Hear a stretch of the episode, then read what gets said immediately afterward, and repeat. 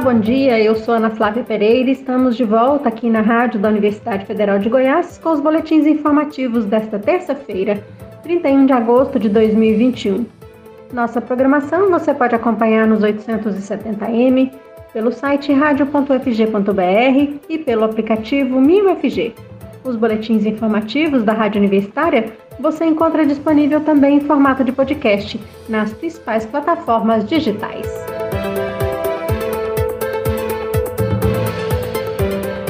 Dados divulgados ontem à noite por um consórcio de veículos de imprensa, de domingo para segunda-feira, o Brasil confirmou 313 mortes por Covid-19, chegando próximo de 580 mil vítimas no país. Em 24 horas, foram 12.453 novas infecções registradas, ultrapassando a marca de 20 milhões e 750 mil pessoas contaminadas pelo coronavírus. E depois de duas semanas estável, a média de casos entrou em queda, com uma redução de 18%. Nos últimos sete dias, foram em média 23.975 novos infectados por dia, menor registro desde 11 de dezembro de 2020. A média de mortes também está em queda, 19%. São, em média, 671 por dia, menor registro médio em sete dias desde 30 de dezembro do ano passado. É o quinto dia seguido abaixo da marca de 700 mortes diárias por Covid-19. Somente dois estados e o Distrito Federal apresentavam ontem alta na média de mortes. Seis estavam em estabilidade e 18 estados estão em queda. Mas o Ministério da Saúde já trabalha com a possibilidade de uma alta nos casos de Covid-19 no mês de setembro, inclusive de hospitalizações pela doença. Com o avanço da vacinação, entretanto, a expectativa é de que ao menos o número de óbitos não cresça no mesmo período. É que os imunizantes contra o coronavírus muitas vezes não impedem a pessoa de se infectar, mas diminuem os efeitos e impedem o agravamento da doença.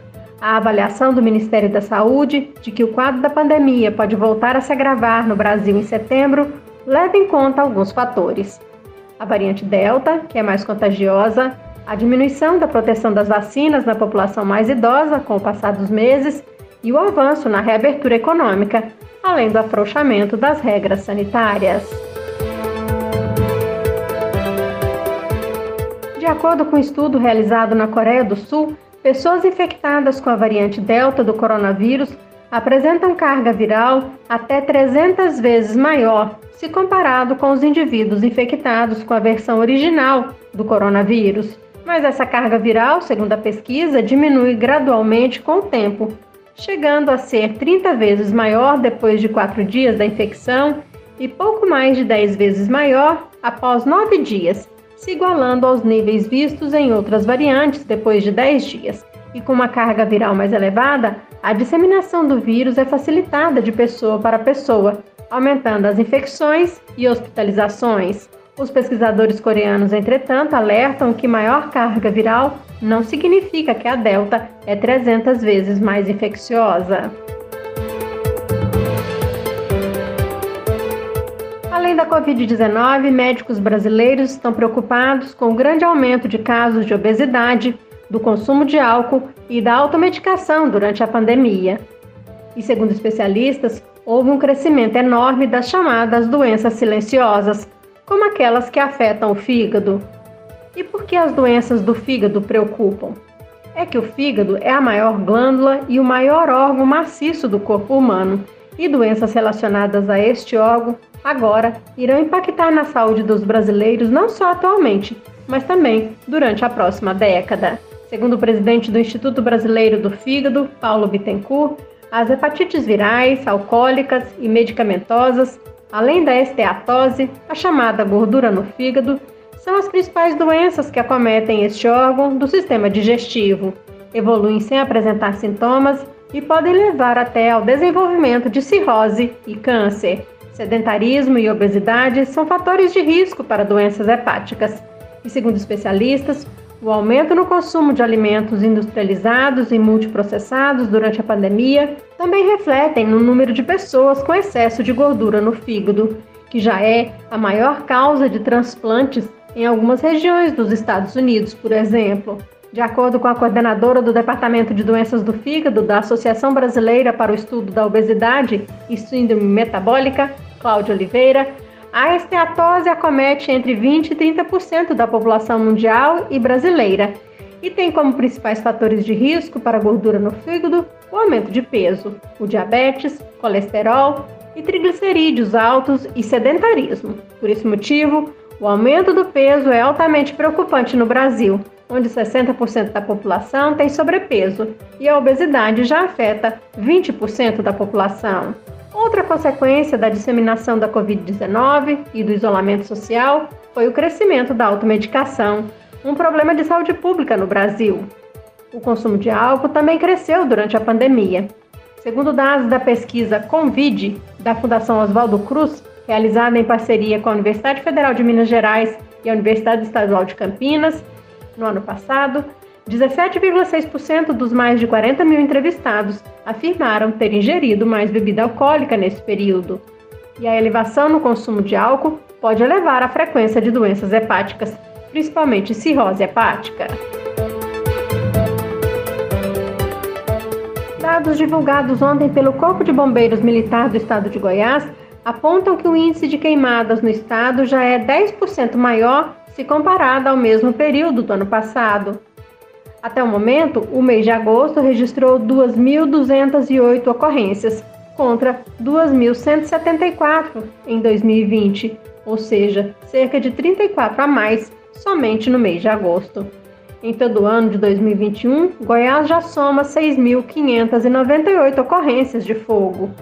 E segundo alerta do Instituto Nacional de Meteorologia, o IMET em Goiás, em setembro, o estado pode ter recorde nos registros de temperaturas. Goiânia terá avaliação do impacto da pandemia na educação de adolescentes, jovens e adultos a avaliação diagnóstica será aplicada para cerca de 2 mil alunos da modalidade e irá orientar as ações da Secretaria Municipal de Educação. O gerente da EAJA da Secretaria de Educação da capital, Rodrigo Melo e Cunha Santos, conversou com a Rádio Universitária sobre o assunto. Confira na reportagem de Rodrigo de Oliveira. Goiânia vai avaliar os impactos da pandemia do coronavírus sobre a educação de adolescentes, jovens e adultos a avaliação diagnóstica da EAJA está em andamento e vai servir para nortear as ações da Secretaria Municipal de Educação na melhoria do ensino nessa modalidade com o retorno das atividades presenciais. A avaliação, que será aplicada para cerca de 2 mil alunos, foi elaborada pelos professores e traz questões de língua portuguesa e matemática para aferir os níveis de aprendizagem dos estudantes no período em que o atendimento foi realizado de maneira remota. O secretário de Educação de Goiânia, Wellington Bessa, disse que o objetivo é promover o diagnóstico quantitativo e qualitativo das aprendizagens desses jovens e adultos para adotar estratégias que atendam os estudantes em suas particularidades. O gerente da Educação de Adolescentes, Jovens e Adultos da Secretaria Municipal de Educação, Rodrigo Meli Cunha Santos, conversou com a Rádio Universitária sobre a avaliação diagnóstica que está em curso. Rodrigo, como foi a experiência do ensino remoto na IAJA e como tem sido o retorno às atividades presenciais? Para todas as redes, o ensino remoto foi um grande desafio. Como todos os demais, os estudantes da educação de adolescentes, jovens e adultos tiveram que se habituar ao modelo de ensino sem a presença física do professor. Com o distanciamento social, eles utilizaram a plataforma de ensino próprio da rede municipal de educação e contaram com as orientações dos professores para a realização de atividades e para sanar possíveis dúvidas. O ensino remoto desvelou a pouca habilidade dos estudantes com as tecnologias, bem como a dificuldade de acesso à internet de qualidade. Além disso, mostrou a necessidade de oportunizar experiências e a formação para todos nesta área. Após um ano e cinco meses sem aulas presenciais, os estudantes estão voltando aos poucos para as escolas. Todas as medidas de segurança e protocolos sanitários estão sendo seguidos pelas escolas, o que tem favorecido o retorno seguro dos estudantes e dos servidores ao ensino presencial. Professor, a maioria dos alunos continuou frequentando as aulas remotamente ou houve evasão por motivos diversos ligados ou não à pandemia? A permanência ou não dos estudantes na IAJA é uma questão que vai para além da pandemia.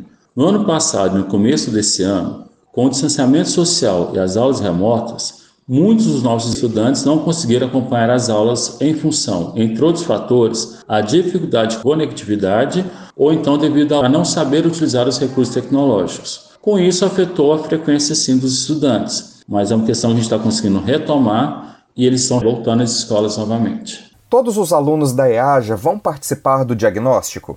Essa avaliação diagnóstica foi pensada para todos os estudantes da EAJA da segunda a oitava séries. Para isso, fizemos uma logística e apresentamos às escolas visando que todos os estudantes pudessem participar dessa avaliação, que pode ocorrer de forma presencial ou por meio dos recursos digitais que a escola define. Inclusive, o papel das escolas tem sido fundamental para que essa avaliação ocorra de forma ampla e com quantidade significativa de estudantes. Que tipo de informações essa avaliação diagnóstica pretende coletar, professor? Essa avaliação foi elaborada a partir dos conhecimentos previstos para o primeiro bimestre deste ano letivo. Dessa forma, essa avaliação visa coletar dados relativos à aprendizagem dos estudantes, bem como se as estratégias adotadas pelas escolas em contexto de pandemia foram assertivas. Além disso, com esse retorno ao presencial, os professores retomaram esses conhecimentos do começo do ano, justamente para que não sejam trabalhados algum conceito mais complexo, sem que uma base conceitual qualitativa tenha sido construída. Esses dados servirão para a elaboração das políticas públicas voltadas para o ensino noturno da Secretaria Municipal de Educação, que precisam ser readequadas mediante esse novo contexto. Rodrigo, a partir da avaliação diagnóstica, que tipo de decisões poderão ser tomadas para a melhoria do ensino nessa modalidade? Como essa avaliação foi pensada para abordar os conhecimentos fundamentais de cada série, a análise dos dados vai nos revelar quais conceitos os estudantes apresentam maior dificuldade ou facilidade.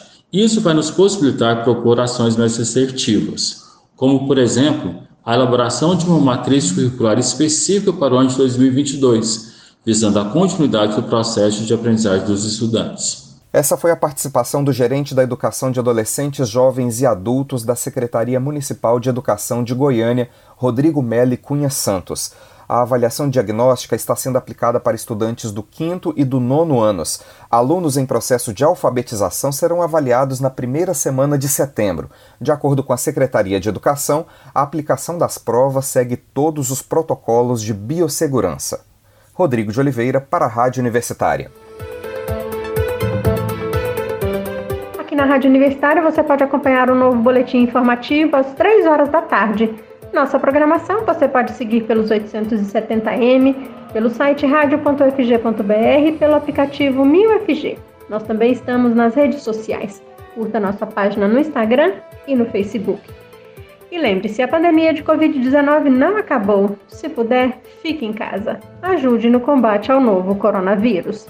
Ana Flávia Pereira, para a Rádio Universitária.